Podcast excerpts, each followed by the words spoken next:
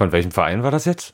Ja, das kann ich jetzt vom Text her auch nicht mehr irgendwie ermitteln.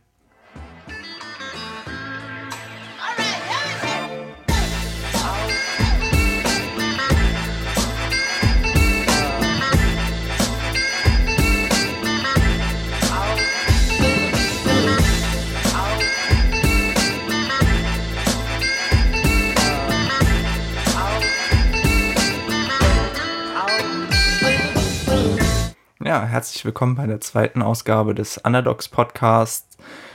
Bei mir zu Gast ist heute Fabian. Hallo Fabian.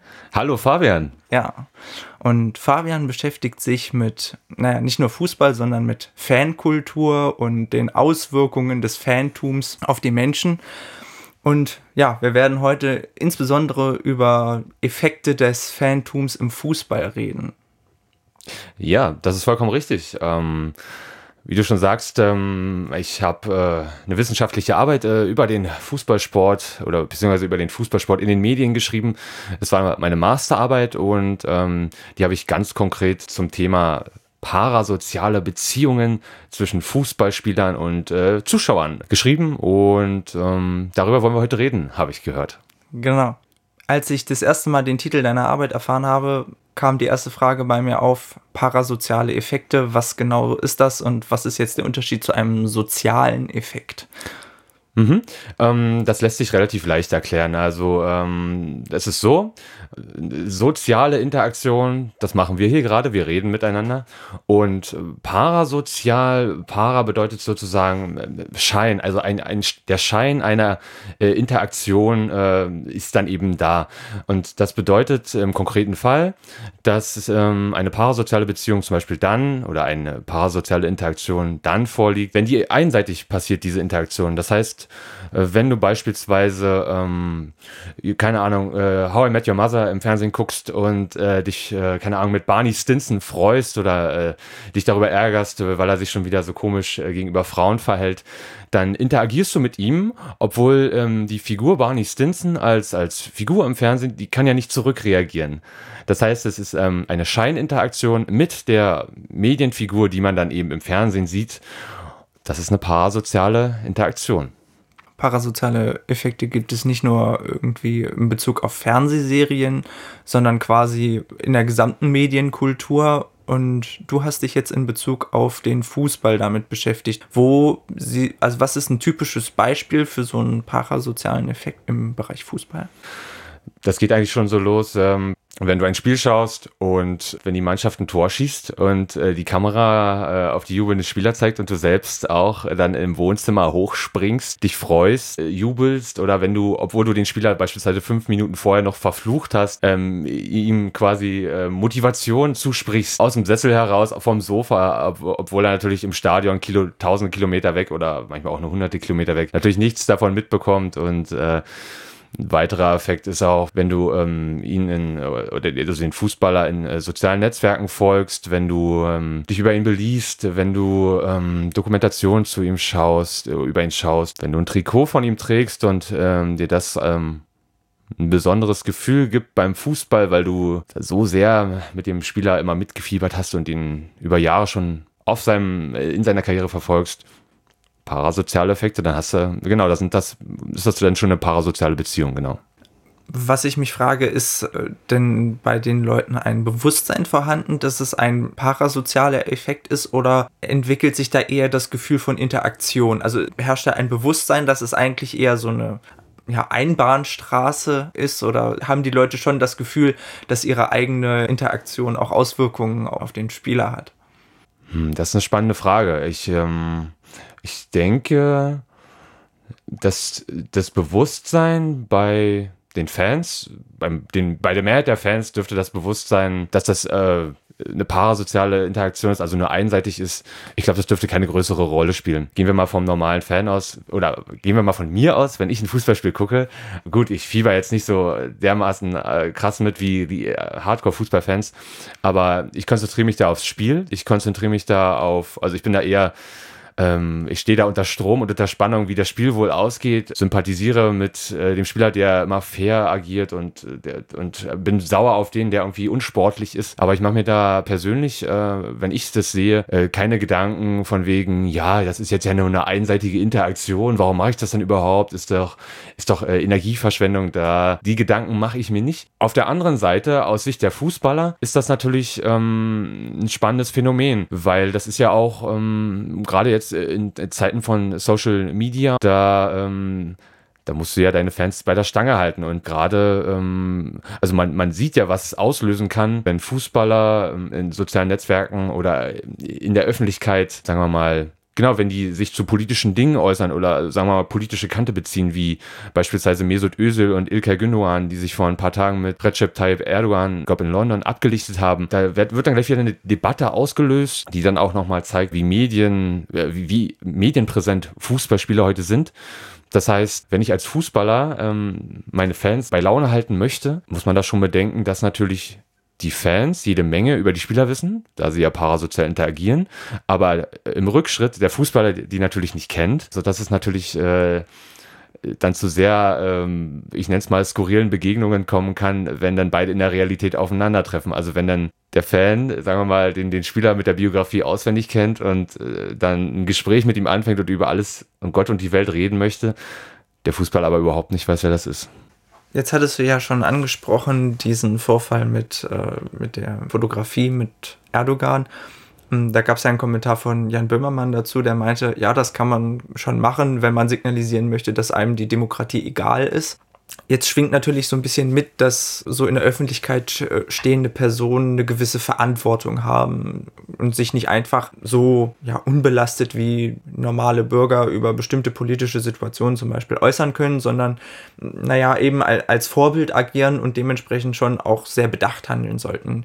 Denkst du, dass man diesen Anspruch an Fußballer auch stellen kann oder sind es in dem Fall einfach nur normale Leute, die sich halt auch mit Erdogan fotografieren lassen können, weil sie das eben gut finden?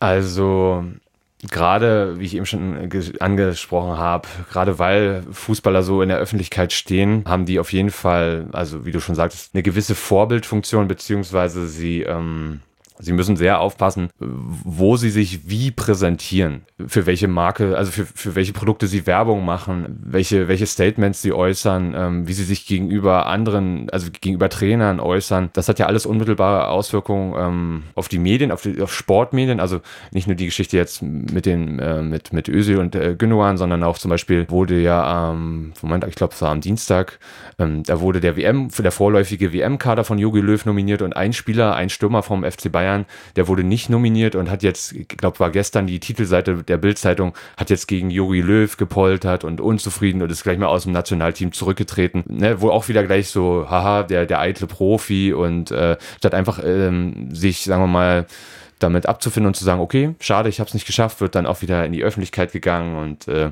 das gibt natürlich dann ein anderes Bild als eine andere Außendarstellung vom Fußballer, wenn er dann einfach irgendwie sagen würde, ja, schade, hat nicht geklappt, muss ich mich nächstes Mal nochmal ähm, mehr anstrengen. Ähm, und äh, gerade diese Vorbildfunktion, das ist auch nochmal ähm, besonders wichtig, wenn man ähm, bedenkt, dass Fußball ja der, ähm, der beliebteste und am meisten praktizierte Sport in, in Deutschland ist und natürlich auch viele Jugendliche und viele Kinder abholt. Das heißt, wenn beispielsweise gut, äh, die, sagen wir mal, fünfjährige Kids und so, die können auch nicht einschätzen, was es jetzt bedeutet, wenn Özil und Gündogan neben dem türkischen äh, Präsidenten oder sagen wir mal dem Staatschef äh, stehen. Die können das nicht einschätzen, aber mal der andere Fall, wenn äh, beispielsweise Cristiano Ronaldo sich auf dem, Fußballfeld nach dem Tor mal das Trikot auszieht, wenn er irgendwie im, in Interviews äh, Statements rauslässt, wie von, wie so, ja, ähm, ich bin der Geilste und äh, ja, Messi, wer ist schon Messi, den, den kenne ich nur vom Hören sagen. Also wenn da diese Attitüde Attitüde dann quasi, wenn, wenn die Kinder das einfach unreflektiert übernehmen, dann sich auch selbst so verhalten und ähm, ja, also das ist dann natürlich hinterfragbar oder auf jeden Fall diskussionswürdig, welche, welche Werte und welche Handlungen von Fußballern dann ähm, nennen wir es mal, äh, vorbildhaft sind und welche ähm, ja, Eltern auch nochmal durchaus oder Trainer äh, mit den Spielern und mit den Kindern besprechen sollten, weil unreflektiert sollte man die äh, genau nicht einfach so übernehmen. Also siehst du da die Verantwortung gar nicht unbedingt nur bezogen auf so konkrete Inhalte wie jetzt eben ein Foto mit Erdogan, sondern auch auf so grundsätzlichere Werte wie Respekt gegenüber anderen, ja, was man ja dem Fußball auch oft zuspricht, dass man dort so Sachen wie Fairplay oder Zusammenarbeit im Team gut erlernen kann. Du denkst, dass ja solche Fußballstars durchaus irgendwie auch für die grundsätzliche Wertevermittlung Vorbilder sein können? Auf jeden Fall. Ähm, ein kluger Kopf hatte das so bezeichnet, dass äh, Fußball äh, so ein bisschen, gewissermaßen ein Spiegel oder auch ein Gradmesser der, der Gesellschaft sein kann. Ne, es geht eben darum, ja, wie, wie gehe ich mit Siegen und mit Niederlagen um? Es geht darum, eine Leistung zu erbringen, gemeinsam im Team. Es geht darum, äh, genau, äh, und wie erreicht man die? Mit welchen Mitteln? Mit den Mitteln der Fairness, mit, mit Ehrgeiz, mit Kampf. Das lässt sich ja auch auf ganz viele andere Bereiche projizieren, äh, auf die Arbeitswelt, auf ja, wie man persönlich durchs Leben geht. Genau, deswegen hat der Fußball, äh, ist ja wahrscheinlich auch so beliebt und äh, auch äh, stetiges gesellschaftliches Thema. Also, ähm, ja, denke ich. Lass uns noch ein bisschen über Fans reden. Mhm. Wir haben ja ein schönes Beispiel rausgesucht, jetzt nicht aus Deutschland, sondern von einem Schweizer Fan. Mhm. Da hören wir mal kurz rein und dann können wir darüber sprechen. Das ist Emmanuel, der größte Fan von FC Le Mans. Fan des FC Le Mans ist er bereits seit zwei Jahren. Nur können seine Freunde leider nicht so oft an die Spiele. Deshalb ist Emmanuel an den Auswärtsspielen meistens der einzige Fan des Provinzclubs aus der Romandie. Auch im Letzigrund sorgt er ganz allein für Stimmung. Emmanuel feuert sein Team bis zur letzten Minute an, ohne Pause und mit voller Leidenschaft. Emmanuel ist der Beste. Er war mit uns, er ist am Mittag, er war am Tisch mit mir. Ich, dieser Junge ist unglaublich. Das, ich bin Fan von diesem Jungen. Yes! Ja, wir haben ja gerade gehört, der äh, Spieler hatte sich dazu geäußert, dass er selber Fan von Emanuel ist, der immer seine Mannschaft begleitet und ganz alleine in der Kurve steht und ja, Stimmung macht. Ähm, Fankultur kann ja manchmal schon wirklich absurde Blüten treiben denkst du, es gibt da schon die Gefahr, wenn, wenn Leute das vielleicht ins Extreme übersteigern, dass man das Ganze vielleicht sogar als pathologisch bezeichnen könnte? Übertriebenes Fantum? Naja, sowas mag es geben. Ähm, aber ich glaube, äh, gerade im Bereich Phantom ähm, gibt es, äh, also da gibt es verschiedene, ja, nenn es mal Intensitäten oder verschiedene Formen des Phantoms. Also zum Beispiel fange ich auch wieder bei mir an. Ich würde mich als Fußballfan bezeichnen. Ich habe aber beispielsweise keinen Lieblingsverein und ich habe auch keinen Lieblingsspieler. Ne, ich sympathisiere mit, mit Vereinen und mit Spielern, aber ich würde es nicht machen wie der Kollege in der Aufnahme. Also ich bin noch nie ähm, äh, als einziger, ich war noch nie als einziger in der Fankurve und habe die so richtig äh, vorange, äh, vorangepeitscht. So hier die, die Spieler auf dem Platz. So ist es nicht. Ähm, klar, das, das geht auch, dass man einfach den äh, Fan vom, vom Sport ist, vom Fußball. Dann ähm, gibt es natürlich, äh, nennen wir es mal, die, ähm, die leidenschaftlichen Fans, die, die ihrem Club hinterherreisen, die wie der Kollege, ne, die, ja, die ihr, ihr Leben um den Sport strukturieren und so ähm, da auch viele Dinge hinten anstellen. Also ich habe auch schon Interviews gehört, da, da ging es um einen Fan von, von 1860 München. Der hat dann gesagt, ja, sein Verein, er ist äh, eigentlich ein Leben lang ist er Fan und irgendwann hat dann seine Partnerin gesagt, naja, entscheide dich äh, jetzt entweder ich oder der Verein, ja, und das, da dann im Stadion war, war die Entscheidung relativ klar, dass er dann die Partnerin äh, ja den Laufpass gegeben hat. Laufpass, Fußball, witzig. Ja, auf jeden Fall, ähm, genau, da gibt es die Extremform. Ähm, und dann gibt es natürlich auch, dazwischen gibt es, glaube ich, auch noch jede Menge Facetten, ne? weil es ist ja auch ganz unterschiedlich, wie man Fan wird, also oder was als Fan bezeichnet wird. Ne? Ähm, gut, Rückschritt, wie man überhaupt Fan wird. Also das geht los wie bei mir mit der allgemeinen Begeisterung für den Sport. Das kann aber auch kommen äh, in Kindheitstagen, wenn die Eltern schon äh, irgendwie Fußball verbunden sind. Das geht darüber, über regionale Aspekte. Also beispielsweise, wenn, wenn ich in Halle groß werde und ich habe Bock auf Fußball, dann befasse ich mich auch mit dem Hallischen FC wahrscheinlich, weil das ist halt der aktuell ja, erfolgreichste Fußballverein der Stadt. Das kann ein Aspekt sein. Ähm, da kann ich auch einen Spieler cool finden. Ne? Nehmen wir mal Cristiano Ronaldo, weil der ja so viele Tore schießt und so erfolgreich ist und überall ist im Fernsehen, in Zeitschriften. designt Mode, äh, hat äh, lustige, lustige Skulpturen auf seiner Heimatinsel Madeira, über die sich dann im Internet lustig gemacht wird. Wenn ich den gut finde und der viele Tore schießt, dann befasst man sich ja auch automatisch mit der Mannschaft dahinter. Dann kommt man zu Real Madrid. Genau, es ist eben sehr, sehr verschieden, wie man Fan wird, wie man da hinkommt und äh, wie sich das Ganze entwickelt. Ich glaube, weil das ja, wir haben, ist ja eine Extremform, oder sagen wir mal ein Sonderfall, dass der Fan da alleine äh, hinreist und, aber er hat ja gesagt, weil seine Kumpels nicht können.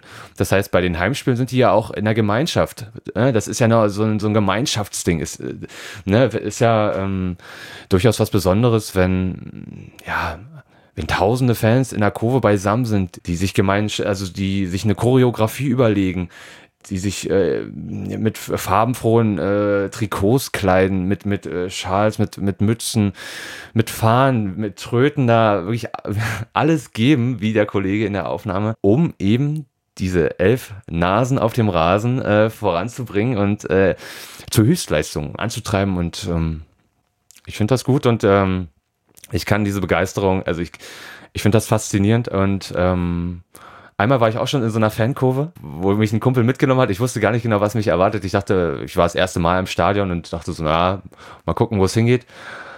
Und natürlich verliert man da zwangsläufig, wenn man singt und wenn man springt. Ähm, man verliert die Konzentration aufs Spiel. Aber es macht echt Spaß und man kriegt, äh, man kriegt ein gutes Gefühl dafür, ja, was es heißt, ähm, für einen Verein ja, ein bisschen mehr zu empfinden oder tatsächlich zu brennen. Entsteht natürlich dann auch mit den Leuten um einen herum ein starkes Gemeinschaftsgefühl. Vor allen Dingen ermöglicht es ja auch den Leuten mit anderen Menschen in Kontakt zu kommen, mit denen sie sonst vielleicht ja nicht in Kontakt kommen würden, also die vielleicht im Berufsleben in einer Hierarchie untereinander übereinander stehen und äh, dann in der Fankurve ja zusammen sich über ihren Verein freuen.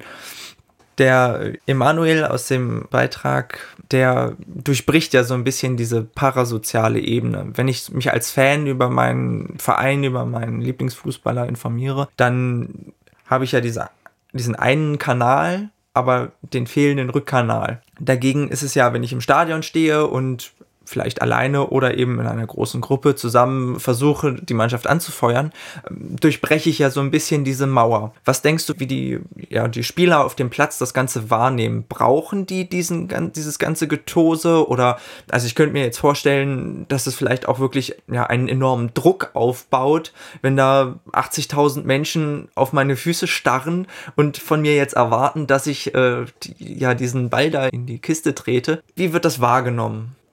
Einfach auch nochmal zu Beginn zur, damit man es auch mal nochmal klar unterscheidet. Also parasoziale Interaktion und parasoziale Beziehungen, das geschieht immer über den Kanal äh, eines Mediums. Also da ist immer, also ja, nehmen wir es an, immer nur, wenn man als, wenn man als Zuschauer beispielsweise ähm, ja immer in Interaktion ist mit einer Medienfigur. Also das ist äh, sowohl, wie gesagt, das kann in einem Buch sein, eine Hauptfigur in einem Buch, wenn du im Radio ähm, eine Geschichte hörst, also wenn du ein Hörspiel hörst, dann gibt es Interaktion.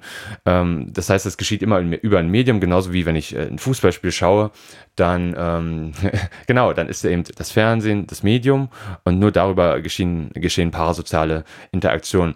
In der realen Welt, also ohne, also wenn ich äh, quasi, wie wir das jetzt gerade machen, dann sind es automatisch wieder äh, soziale äh, Interaktionen.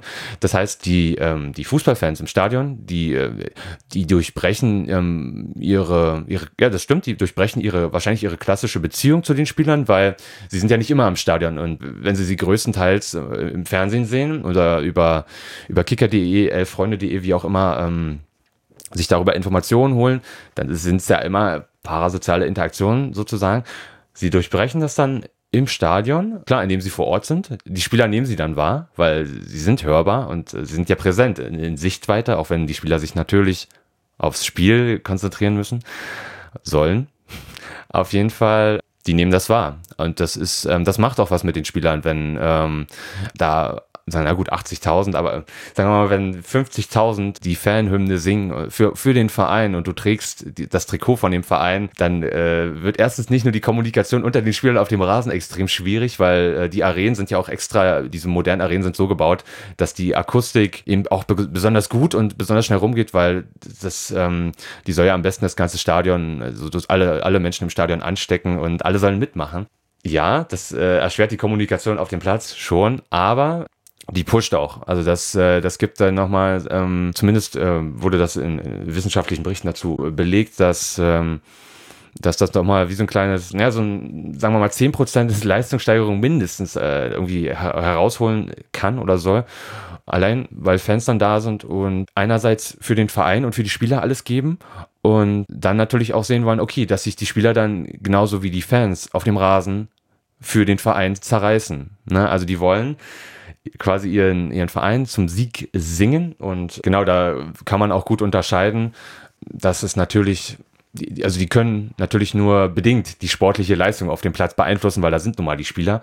Aber äh, dadurch, dass sie eben egal ob sie vorm Fernseher sitzen oder am Stadion sind, sie sind ähm, genau äh, mit den, mit den Emotionen und mit den Gefühlen sind die mindestens genauso äh, involviert, wenn nicht sogar noch ein Tick stärker wie die Fußballer. Ne? Also die, die, die haben auch ein enormes Energieaufkommen, also die leisten auch ein enormes Pensum, ähm, auch wenn, wenn sie überhaupt nicht sportlich auf dem Platz stehen. Das, das ist nicht zu unterschätzen, denn auch einerseits die, die Fußballer auf dem Rasen, die rufen ihre Leistung ab und wenn das gut geht, gewinnen sie. Und andererseits hat man eben die, die Fans auf den Rängen, die auch ihre Leistung erbringen wollen. Und äh, ganz egal, wie das Spiel auf dem Rasen ausgeht, das ist auf jeden Fall auch immer ein Anliegen der Fans, zumindest der, der wirklich äh, Herzblut-Fans, ja, eine gute Leistung zu bringen und in Anführungsstrichen als Sieger über die Auswärtsfans die ja nicht, also die meistens von der Anzahl her der Fans, die da mitreisen, Emanuel unterlegen sind, die wollen auf jeden Fall auch eine, eine, gute Leistung bringen und im Idealfall gewinnen beide und ähm, gehen mit einem äh, ja, Lächeln im Gesicht nach Hause. Die körperliche Belastung für diese Fans kann ja auch sehr, sehr groß werden. Tatsächlich ähm, ist ja während der Fußballweltmeisterschaft bei manchen Spielen die ähm, Rate an Einweisungen in die Klinik aufgrund von Herzproblemen auf das fast Dreifache angestiegen. Also die nicht nur die Spieler, sondern auch die Fans stehen ja unter extrem viel Adrenalin, sind die körperliche Belastung ist ja fast äh, ja, nicht, ich will nicht vielleicht nicht sagen dieselbe, aber auch eine sehr sehr hohe und ähm, gerade wenn man sich die Konstitution mancher Fans ansieht, äh, haben sie vielleicht auch nicht dieselbe Ausdauer und, und, und körperliche Belastungsfähigkeit wie, so, wie die meisten Spieler, die unten auf dem Feld stehen. Gerade diese starke Emotionalität, da schwingt natürlich auch so ein bisschen der Punkt mit Fangewalt. Man kennt es immer so, die Berichte aus den Nachrichten, ja, vor dem Stadion haben wieder Hooligans dritte Halbzeit gespielt und sich geprügelt. Manche Leute verbinden das ja auch relativ direkt, wenn man wirklich sagt, Fans, Ultras, Hooligans, das sind ganz oft Gewalttäter, die da irgendwie nur ihre Aggressionen ausleben wollen. Was denkst du zu diesem Thema? Also ich äh, bin der Meinung, dass Gewalt und Fußball natürlich zwangsläufig nicht äh, Hand in Hand gehen. Also wie soll ich das am besten formulieren? Also es gibt ja, also Fußball ist ein sehr emotionaler Sport, der verschiedene Emotionen auch hervorruft, der Menschen zum Weinen bringt, der Menschen äh, dazu bringt, sich zu umarmen, zu, äh, genau, der, der so eine breite Palette an Emotionen bedient, sodass eben in dieser Emotionalität ähm, ja auch äh, gerade im, im, Misserfolgsfall, sagen wir mal, ähm, Aggressionen äh, ja, hervorgerufen werden können da finde ich, dass der Fußball nur, ähm, ja, das heißt nur, aber das ist halt dann eben nur die Plattform, äh, die das eben auslöst. Also es könnte genauso äh, in einem Restaurant äh, sein, im Straßenverkehr, wo verschiedene Situationen vielleicht ähnliche Aggressionen hervorrufen. Äh, was ich damit sagen will, ja, ähm, Gewalt im Fußball ist natürlich ein Thema und das ist ein Riesenproblem. Ich äh, bin aber der Meinung, Fußball ist kein gewalttätiger Sport und auch eigentlich kein Sport, der äh, zu, auf keinen Fall natürlich irgendwie Gewalt fördert oder wie auch immer. Ähm, wenn natürlich aber Fußballfans oder normale Menschen, die zu Fußballspielen gehen, sowieso ein gewisses ähm, Gewaltpotenzial in sich haben oder ich sag mal so, ne, jeder hat andere Hobbys und ähm, Manche mögen es halt, sich, sagen wir mal, körperlich mit anderen Menschen auseinanderzusetzen. Also, wie gesagt, ich habe auch äh, schon Beiträge gelesen von äh, Fans, die sich auch nicht vorm Stadion getroffen haben, sondern weil die sich eben gerne messen oder auch, hey, manche Leute prügeln sich halt scheinbar gern. Ähm, die haben sich dann irgendwie auf dem Feldweg getroffen und dann waren da eben 150 Leute von zwei Vereinen und die haben sich dann irgendwie eine Stunde, haben die sich richtig auf den Deckel gegeben, haben aber geguckt, dass niemand schwer verletzt wird oder auch niemand stirbt und sind danach irgendwie dann auch zum Spiel und, und äh, also natürlich mit, mit, mit, mit, mit blauen Augen und wie auch immer und so. Aber dann haben die halt ihre Energie, ihre aggressive Energie, die sie hatten, vorher ausgelebt und dann war das cool. das ist eben, äh, so würde ich es äh, zumindest sehen, Manche haben da Bock drauf. Ähm, das ist aber, ich würde das auch auf keinen Fall jetzt äh, auf, auf irgendwie Ultras und Hooligans, ähm, würde ich das nicht äh, ja, pauschalisieren. Denn im Grunde genommen, so habe ich es zumindest in der, im Sinn, Ultras sind ähm, mit die engagiertesten Fans überhaupt, die ähm, die sich im wahrsten Sinne des Wortes für den Verein, für ihren Verein zerreißen. Das sind die Fans, ähm, die wie wir es vorhin schon hatten, die ihren Alltag um den Verein und um den Fußball äh, organisieren, die sich äh, Choreografien, auch kostenintensive Choreografien überlegen, um ähm, natürlich auch verschiedene Botschaften dem Verein gegenüber äh, zu transportieren, aber auch, klar, äh, ist ein Mediensport, auch äh, gegenüber dem DFB verschiedene Nachrichten oder übermitteln wollen. Also zum Beispiel, wenn wie wir es jetzt hatten, der Videobeweis oder der Videoschiedsrichter, der jetzt äh, in dieser Bundesliga-Saison das erste Mal eingeführt wurde und sehr, sehr in der Kritik stand. Natürlich gab es da auch Choreografien gegen den, ähm, gegen den Videoschiedsrichter ne? oder gegen die Montagsspiele. In dieser Saison gab es erstmals in der Bundesliga Montagsspiele. Ähm, das ist natürlich auch eine Sache, wo Fans die Fans nicht mögen, weil das ist ein klares Zeichen für TV-Fußballfans, also die vorm Fernseher sitzen. Das heißt, man will ja natürlich so viele Spiele an so viel verschiedenen Zeiten wie möglich äh, im Fernsehen zeigen, damit der Fußballfan eben auch so viel wie möglich sehen kann. Aber wenn du eben Fan im Stadion bist, ist das für dich die Hölle, weil du musst auf einmal nicht nur Samstag und Sonntag gucken, wo dein Verein spielt, wenn du hinfahren möchtest, sondern auf einmal spielt auch Freitag und Montag eine Rolle und dann das kannst du ja nicht leisten. Wie willst du Montagabend, wenn du ein Spiel hast in München und du bist aber Hamburger, wie willst du das machen? Du musst einen Tag Urlaub nehmen, das, das ist Irrsinn. Aber nochmal zurück zum Thema. Gewalt ist ein gesellschaftliches Problem, kein Problem konkretes Fußballs. Ähm, wobei, aber wie du schon sagtest, der Fußball vereint viele, viele Menschen und die Fankurve, das, äh, das ist eine sehr heterogene Zusammensetzung. Also da sind Menschen aus allen gesellschaftlichen Bereichen und aus allen beruflichen Schichten, äh, also Bereichen. Das heißt, ähm, klar, da kommt es zu Reibereien, gerade wenn es äh, emotionaler wird im Sport. Ähm, das liegt aber letztlich äh, an den Menschen selbst und, und nee, nicht am Fußball. Fußball und Gewalt, das äh, genau, das gehört nicht zusammen. Und ähm, wenn manche Menschen ähm, den Sport dafür nutzen, ja, dann, wie ich schon auch äh, gesagt habe, dann, dann sollen sie das machen, aber bitte nicht ähm, im Stadion, bitte nicht vorm Stadion und am besten irgendwo auswärts, sodass da Unbeteiligte ähm, einfach da, ja, außen vor sind und äh, sich einfach auch einen ruhigen Nachmittag machen können. Also du siehst den Fußball so ein bisschen mehr als Brennglas vielleicht für Leute, die sowieso schon gewalttätig sind, die treffen einfach an diesem einen Punkt, fokussiert durch den Fußball aufeinander und können sich dann aneinander abreagieren wie so ein, ja, kommunikatives Trittbrett. Ich meine, ich muss mir ja irgendwo die Leute suchen, mit denen ich mich prügeln möchte. Ich kann ja schlecht mich irgendwo mittags auf dem Marktplatz äh, stellen und, und ein Schild hochhalten, so, wer hat Bock mehr auf die Schnauze zu hauen? Äh, ich hau gern zurück. Du denkst also quasi, für die Leute geht es gar nicht so direkt um den Fußball, sondern halt einfach um das Ausleben ihrer ja, aggressiven Gefühle, Potenziale und sie nutzen dann einfach den Fußball so als Trägermedium für, für die Gewalt.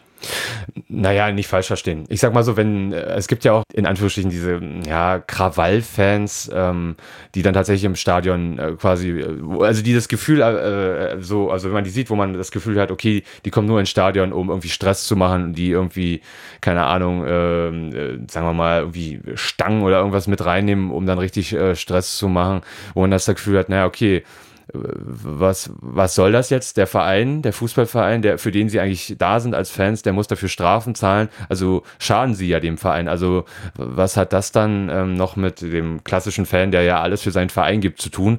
Da stellt sich dann schon die Frage, genau, ob das, also, sind das noch Fans? Oder die Frage könnte man einfach mal so offen lassen. Und man darf aber auch nicht vergessen, ja, okay, die haben oder die mögen dann zwar dieses ja, aggressive Potenzial in sich haben und mögen sich vielleicht gerne äh, hauen, aber äh, es gibt, es mag auch da trotzdem noch Fußballfans geben. Also die Kollegen, die sich da auf dem Feldweg treffen und danach gemeinsam wieder zurückgehen ins Stadion und so. Äh, klar, die und dann trotzdem äh, Fangesänge und so machen. Ja klar, das sind Fans, ohne Frage. Und was man nicht vergessen darf, der Alkoholkonsum, der da auch immer noch mit reinspielt, der natürlich auch äh, enthemmt, ähm, nicht nur in, in, in, Clubs oder generell, äh, wo auch immer man Alkohol konsumiert, sondern natürlich auch im Stadion. Und äh, wenn du dann natürlich ähm, bei deinem Lieblingsverein bist und dann triffst du auf einen ein Fan vom gegnerischen Verein und dann macht er irgendwie einen dummen Spruch und du hast irgendwie schon ähm, eins oder sagen wir mal fünf Bier im Kessel ähm, und bist sowieso, sagst du so, ja, hier, der Typ aus Dortmund hat mir gar nichts zu sagen, wenn du Schalker bist und dann gibt sowieso diese Reibereien schon vorher, also diese, diese Stimmung, die schon irgendwie, also man spricht ja dann oft auch von Fußballrivalitäten zwischen gewissen Vereinen, also Schalke, Dortmund ne, oder Halle Magdeburg kennt man ja dann, äh, dann, dann äh, artet das auch in Gewalt aus. Klar, wenn man Alkohol drin hat und das ist natürlich, dann darf man ja nicht vergessen, Alkohol ähm, ist eine Droge, die äh, Menschen gewissermaßen verändert. Die, die Hemmschwelle sinkt und dadurch vielleicht auch die Leute leichter gereizt werden und es eben auch so ähm, ja, zu ja, Aggressionen kommen kann unter den Fans und auch zu äh, Gewalt. Lass uns mal so ein bisschen von diesem Thema Gewalt unter Fans wegbewegen und mehr in Richtung Kommerzialisierung des Fußballs gehen. Wir hatten vorher darüber gesprochen. Ich glaube, das offizielle Trikot zur Fußball-WM liegt jetzt bei 120 Euro. Waren wir da so in dem Bereich? Und naja, wenn man sich das Ganze anguckt, das sind ja alles ja schon im Endeffekt von vorne bis hinten durch kommerzialisierte Veranstaltungen. Das ist ja ein relativ bekannter Punkt, was jetzt aber auch interessant dazu kommt. Die Fußballer selbst werden ja auch zu durchkommerzialisierten Produkten. Das fängt mit Panini-Stickern an und geht bis zu den ja völlig durchgemanagten Social-Media-Profilen, Webauftritten, Werbeauftritten. Was denkst du, macht das mit dem Fußball, dass äh, im Endeffekt die Fußballer weghin von wir sind einfach nur Sportler hin zu ja, wir sind eigentlich eine durchgemanagte Medienfigur geht? Hm, was macht das mit dem Fußballer? Spannende Frage. Also, das, da kann man sehr gut drüber diskutieren, was das mit den, mit den Fußballern äh, insgesamt macht, weil man, man darf ja nicht vergessen, oder viele sehen das ja auch so, hey, das sind Menschen, die dort Fußball spielen, ja, tatsächlich. Und ähm, die Sache ist ja, dass während wir, wenn, wenn du arbeiten gehst, wenn ich arbeiten gehe, das äh, geschieht nicht äh, im nicht öffentlichen Raum. Äh, niemand, also äh, ein kleiner Kreis schaut uns dabei zu. Ne? Meistens unsere Arbeitskollegen, dann ist gut. Ne? Da wird nicht drüber berichtet, meistens. Und bei den Fußballern ist es genau der andere, äh, genau andersrum. Ne? Wenn die ihre, wenn die auf der Arbeit sind, wenn die spielen, da sind alle Kameras auf sie gerichtet und äh, die ganze Welt schaut ihnen dabei zu. Die ganze Welt urteilt darüber, ähm, über gute Flanken, über Pässe, über Fallrückzieher so dass das natürlich äh, eine sehr besondere Situation ist für den, für den Fußballer dann ja, wie du schon sagtest, ähm, diese Professionalisierung und diese Kommerzialisierung des Sports im Allgemeinen, die hat natürlich auch Folgen für den Spieler. Also ähm, er muss beraten werden, wie er sich medial inszeniert, damit die Trikotverkäufe stimmen, damit äh, in, in den sozialen Netzwerken keine Shitstorms entstehen, damit ähm, ja, damit sein gutes Image, damit das positive, saubere Image eben gewahrt wird. Ne? Das, das ist natürlich so gewissermaßen die Herausforderung äh, von den heutigen Profis, äh, die sich da auch so ein bisschen von den, vom Profitum vor 20 Jahren unterscheidet, als es zum Beispiel soziale Netzwerke noch nicht gab und wo eben die Möglichkeit mit den Profis, äh, mit den Fußballspielern parasozial äh, in Kontakt zu sein, die waren da noch nicht so vielfältig. Ne? Es, es hat sich ja alles erst über die Jahrzehnte entwickelt und klar, also dass, dass Fußballer ähm, jetzt auch gerade mit Bezug auf Deutschland, dass die zu Medienfiguren wurden. Das ging los in den 70ern mit, mit Günter Netzer, mit Franz Beckenbauer, die dann auf einmal, äh, Franz Beckenbauer hat äh, Werbung gemacht für, glaube ich, für irgendeine Suppe, ne? Und dann war er auf einmal im Fernsehen. Und so Stück für Stück hat sich das dann immer weiterentwickelt, weil die sind ja dann auch bekannt, die sind beliebt dann auch als Werbefiguren. Und so schaffen die sich durch verschiedene Aspekte eben ähm, ein Image und werden gewissermaßen zur Marke, weil ähm, durch ihr Verhalten auf dem Platz, äh, durch die Medienberichte, durch die ganzen verschiedenen Sachen, da, daraus leiten ja die, die Fußballfans und die Leute, die, die sie eben sehen im Fernsehen oder im Radio, wie auch immer, dadurch haben die ja ein bestimmtes Bild von den Fußballern. Im Idealfall weiß der Fußballer und sein Management, welches Image transportiert werden soll und, und, und was er tun muss, um das zu fördern. Also ich erinnere mich noch gut an die Diskussion, nachdem der ähm, brasilianische Fußballer Neymar Neymar für 222 Millionen von, ähm, lass mich kurz überlegen, genau, es war von Barcelona zu Paris gewechselt ist. Da haben, da ging auch äh, immer, wenn solche enormen Transfersummen gezahlt werden, wird immer die Frage gestellt, ja, ähm, ist das äh, die genau die moderne Form des Menschenhandels oder wie ist das zu verstehen? Wie kann oder diese irrsinnige Frage ist ein Mensch so viel wert? Ne? Wobei man, also, ja, was man dann immer eben für Schlagzeilen liest, ähm, mit denen ich aber, also über die ich immer nur schmunzeln muss, weil im Grunde genommen äh, wird ja nicht der Mensch Neymar, wurde ja nicht für 222 Millionen von Barcelona nach Paris transferiert, sondern die Marke. Ne? Weil der, der, es geht da einerseits darum, natürlich, man holt sich eine, eine klassische Arbeitskraft, einen Fußballer, der sehr erfolgreich war und der den eigenen Verein voranbringen soll damit dem Verein Geldeinnahmen über, über Tore, über, über Erfolge, über Titel bescheren soll. Das ist ein Anliegen. Dann bringt er aber natürlich auch eine ganze Reihe von, von Werbeverträgen mit. Äh, also die Profifußballer, die sind, alle ähm, in verschiedenen äh, Werbedeals ja involviert und ähm, die dann natürlich auch mit transferiert werden. Ne? Oder in Trikotverkäufe die bringen auch ein, natürlich ein gewisses Potenzial mit in den sozialen Netzwerken. Also das, dieses ganze Paket, was da mitkommt, äh, um den Fußballer herum, was er sich eben ähm, an, äh, welches Image er sich aufgebaut hat, das kommt dann genau mit äh, zu diesem Verein. Ja, das ist, äh, man muss das auch mal ganz sachlich sehen. Fußball, Fußball ist natürlich auch in der Bundesliga noch Fußball und auch bei der Weltmeisterschaft aber letztlich, ähm, gerade Fußballvereine wie der FC Bayern oder die ganzen größeren Vereine sind ja letztlich auch nur Unternehmen, die Gewinne erzielen wollen und um diese, um den maximalen Gewinn zu erzielen, wie es eben Unternehmen anstreben, holen sie sich eben die besten Spieler und ähm, genau und gehen eben dann mit denen auf Titeljagd, um ja, erfolgreich zu sein und sich äh, eben auch dann als Verein ideal oder optimal in den Medien ähm, darzustellen, ne? um, um, eben Titel einzufahren und äh, als, als Verein noch bekannter zu werden.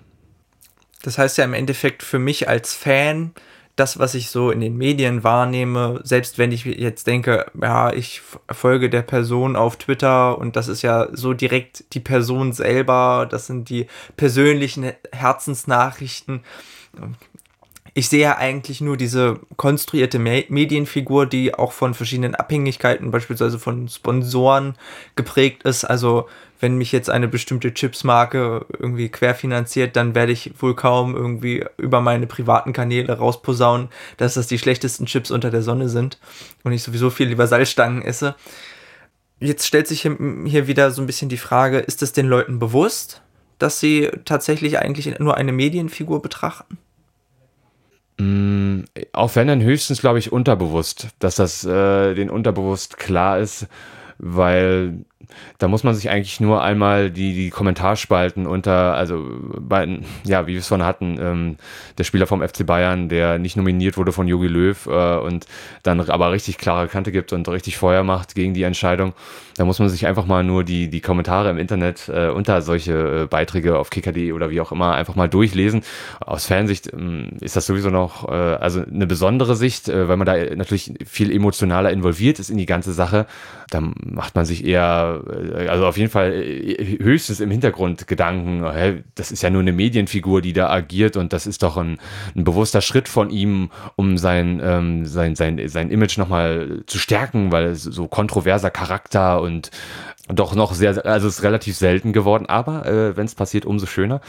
Da wird dann der Fußballer gesehen. Ähm, als Fußballer und nicht als Medienfigur, würde ich sagen, ähm, sodass es dann eher darum geht, ja, warum macht er denn das? Warum sagt er denn das? Und wo sich dann, wo, wo, dann die Debatten angestoßen werden, ja, war ja klar, dass er so reagieren würde oder hm, ja, was soll das denn jetzt wieder? Und also da wird's dann, wird sich dann eher darüber ausgetauscht, ähm, was das Ganze jetzt soll und warum er sich so äußert. Und äh, das wird eher im, im sportlichen Kontext gesehen und ähm, im, fußballerischen, ähm, vielleicht auch im menschlichen, klar, man ich meine, gerade dieses äh, parasoziale, äh, ne, es ist ja sozusagen trotzdem eine Interaktion und äh, sind ja beides Menschen, also äh, die Fußballer sind Menschen und auch die Fans, die äh, sie äh, anfeuern, wie auch immer.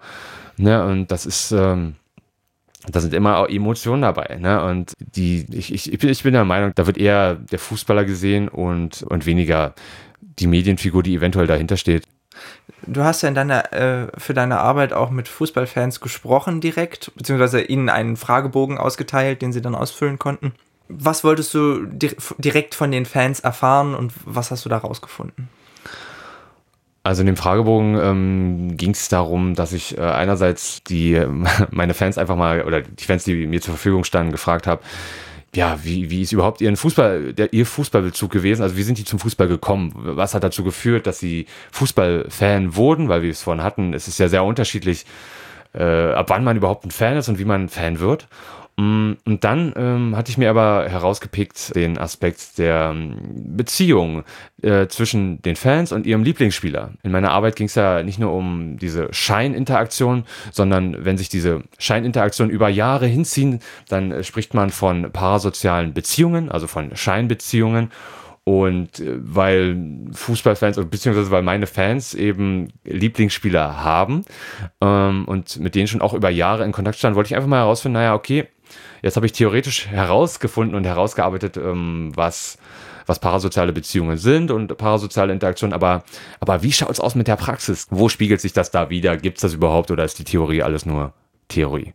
Ja, und ähm, dann habe ich halt mit den, mit den Fußballfans, also da haben sie mir im, im Fragebogen eben verschiedene Fragen zu ihren Lieblingsspielern beantwortet. Also warum derjenige Lieblingsspieler geworden ist, ähm, wie lange sie ihn schon in Anführungsstrichen kennen, ob sie mit ihm in sozialen Netzwerken verbunden sind, ähm, was den Spieler auszeichnet, welche Charaktereigenschaften sie mit ihm verbinden. Um aus diesen Antworten dann, ähm, die habe ich dann, also die Fragebögen, die habe ich dann inhaltlich analysiert und dadurch, dass ich ja vorher herausgearbeitet hatte, ähm, welche Faktoren parasoziale Interaktion und Beziehungen so eigentlich so hervorrufen oder hervorrufen können, habe ich das dann so ein bisschen nach den, den häufigsten Kriterien, die am meisten dafür sorgen, habe ich das dann so ein bisschen kategorisiert und die Antworten dann immer, ja genau, so ein bisschen einsortiert von den Fans. Hat man dann im letzten Teil meiner Arbeit so einen kleinen Überblick, ähm, ja, was letztlich dazu führt, dass, äh, dass die Spieler äh, von den Fans äh, zu Lieblingsspielern wurden.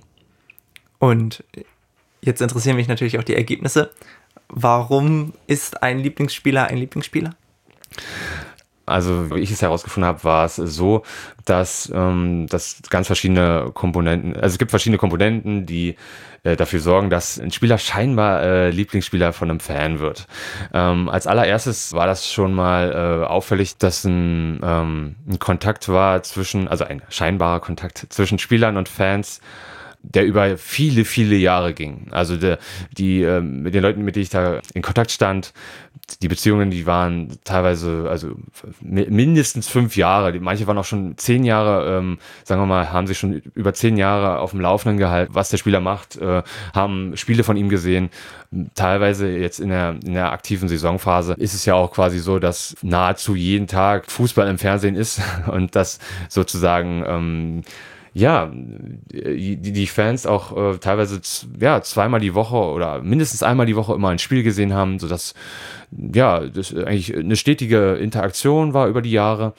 Dann äh, war natürlich auch ein Punkt, ähm, dass die Spieler attraktiv äh, gewissermaßen für ähm, die Fans waren. Also attraktiv jetzt im Sinne okay, vom Aussehen ist das möglich, aber auch einfach vom Charakter, von den Charakterzügen, die die Fans mit dem Spieler verbinden ähm, und die Handlungen, die eben der, die sie eben sehen und die sie für positiv empfinden, die können auch eine Auswirkung darauf haben. Also wenn, wenn die sich ähm, gut auf den Platz geben, wenn die immer fair sind, immer alles für ihr Team geben, wenn die sich äh, außerhalb des Platzes ehrenamtlich äh, engagieren oder sagen wir mal karitativ unterwegs sind, sowas, dann kann das natürlich auch äh, einen Eindruck haben auf den Zuschauer und wenn man sowieso, äh, sagen wir mal, mit einem Spieler verbunden ist, dann auch äh, kann das auch auf jeden Fall darüber äh, gelangen, also über die Handlungen und äh, das Aussehen.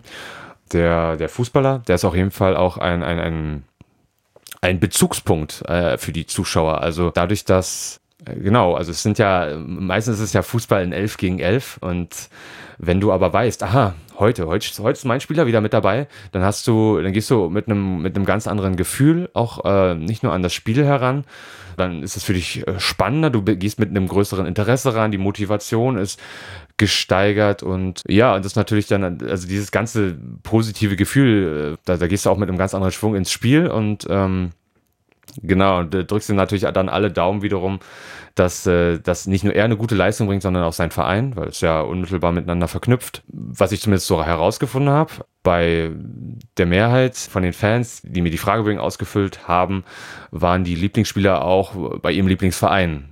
Ne, wo, wo man dann wiederum fragen könnte, okay, war erst der Spieler der Lieblingsspieler oder war erst äh, die Lieblingsmannschaft da? Ähm, also auch wieder für und wieder, ähm, was jetzt zuerst da war. Was passiert, wenn der Lieblingsspieler die Lieblingsmannschaft verlässt und für 150 Millionen Euro an einen anderen Verein verkauft wird? Ja, das ist ganz spannend. Ich konnte das, also die Frage hatte ich äh, grob auch so in meinem Fragebogen, bei, ich glaube, bei, bei einem Fan, äh, den ich interviewt habe, war das der Fall, dass der Lieblingsspieler tatsächlich gewechselt ist. Ich glaube, es war, genau, es war Mats Hummels und Mats Hummels ist ja von, von Dortmund äh, nach, nach München gewechselt, so äh, in einer Phase, wo, wo Dortmund äh, quasi, ähm, na, ich glaube, es war, da war Dortmund fast auf Augenhöhe sportlich mit, mit dem FC Bayern. Heute undenkbar, leider.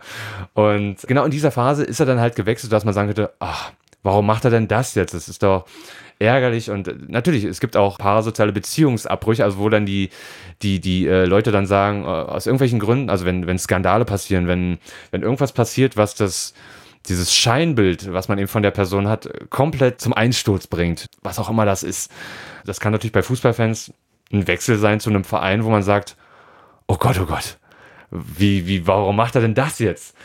Bei dem Kollegen, äh, mit dem ich dann aber, also der mir da zu Mats Hummels ein bisschen was geschrieben hat, war das dann aber eher so, dass er im ersten Moment natürlich sich nicht gefreut hat, aber andererseits, als er sich dann so ein bisschen dazu belesen hat, warum er gewechselt ist und dass ähm, Mats Hummels, glaube ich, auch in der Nähe von München geboren ist, da irgendwie seine familiären Wurzeln hat, also und sich deshalb auch nicht nur aus, aus sportlicher Sicht dafür entschieden hat, sondern auch aus aus privater Sicht konnte er so ein bisschen dann auch Verständnis für den, für den Wechsel aufbringen und äh, er, er schaut zwar jetzt äh, natürlich keine, ähm, keine Spiele des FC Bayern, aber äh, umso, also er sieht ihn aber trotzdem noch äh, gerne in anderen ähm, ja, Medienformaten, also wenn er in irgendwelchen Talkshows ist, oder eben bei der deutschen Nationalmannschaft. Ne? Da, da natürlich lieber als bei Bayern. Ne? Also das, das hat jetzt nicht zum Abbruch geführt. Das das könnte ich mir aber, naja, kommt darauf an, aber ich könnte mir schon vorstellen, dass wenn gewisse Spieler zu, zu äh, sagen wir mal, RB Leipzig oder so, also wenn, es gibt ja immer so äh, Vereine, die man nicht so mag und wenn da Spieler hingehen, also da kann, da kann schon jede Menge passieren, das kann auch zu einem Abbruch, glaube ich, äh, von, von den ganzen Sympathien und so zu einem Spieler führen, ja. Trennungsgrund FC Bayern sozusagen. Kann es geben, 100 Prozent. Also da bin ich ziemlich sicher, dass, dass es das schon mal gegeben hatte. Jetzt haben wir ja hier einen schönen Punkt erreicht. Hast du für unsere Zuhörerinnen und Zuhörer noch eine schöne Take-Home-Message, etwas, was sie sich mitnehmen können? Ja, sozusagen eine, eine, eine wichtige Kernaussage, die du den Leuten ans Herz legen möchtest?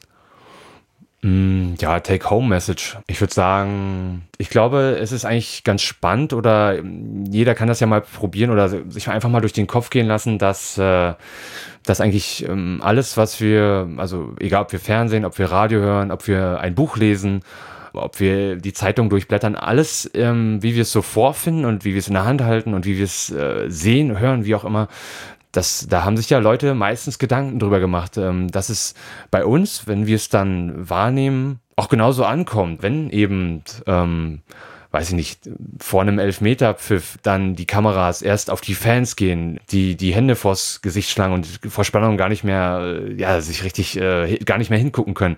Wenn der Schiedsrichter danach den, den Elfmeterpfiff pfeift, also anpfeift, wenn dann der Spieler nochmal durchatmet. Also wenn wir die Gesichter von den Spielern, von den Akteuren nochmal vorher sehen, dann ist das natürlich ähm, keine zufällige Reihenfolge, die wir da vorfinden, sondern das ist natürlich genau so gewollt. Ne? Man sieht die Emotionen und die sich dann wiederum auf uns und auf die, die Zuschauenden transportieren. Das heißt, wenn man, ja, wenn man einfach mal, natürlich ist es, ein, ist es ein gewissermaßen auch anstrengend und es nimmt einem so ein bisschen den Spaß und den, den, die, die einfach mal, ja genau, die un, naja, unreflektierte Rezeption ist jetzt übertrieben, aber man kann ja auch Sachen einfach mal, einfach mal konsumieren. Man kann einfach mal die, die Netflix-Serie auch einfach mal genießen, ohne drüber nachzudenken, was jetzt die ganzen Effekte und warum, wie jetzt die, warum die Schnittfolge jetzt so ist und nicht anders.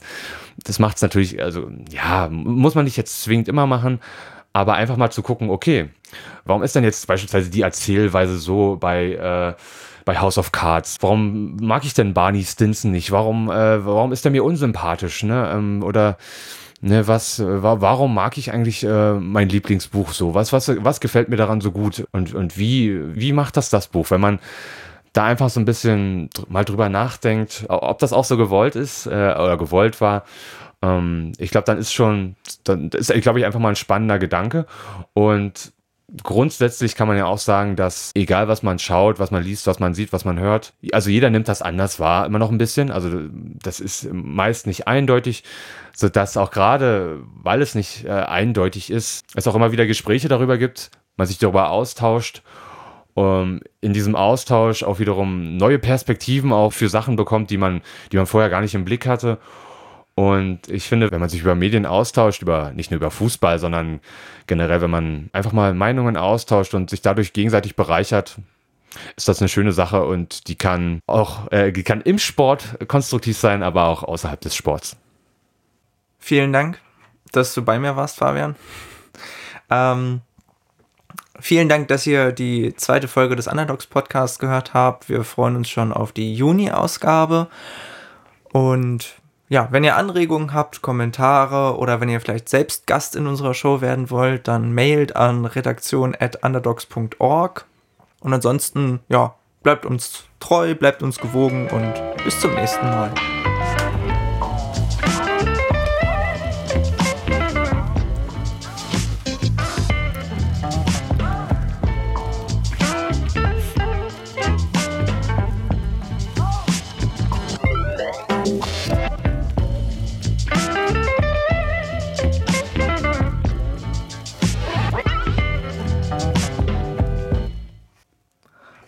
Ja, und äh, bist du zufrieden? Wie war's so? Ja, war gut, aber mal gucken, wie die Sache ankommt.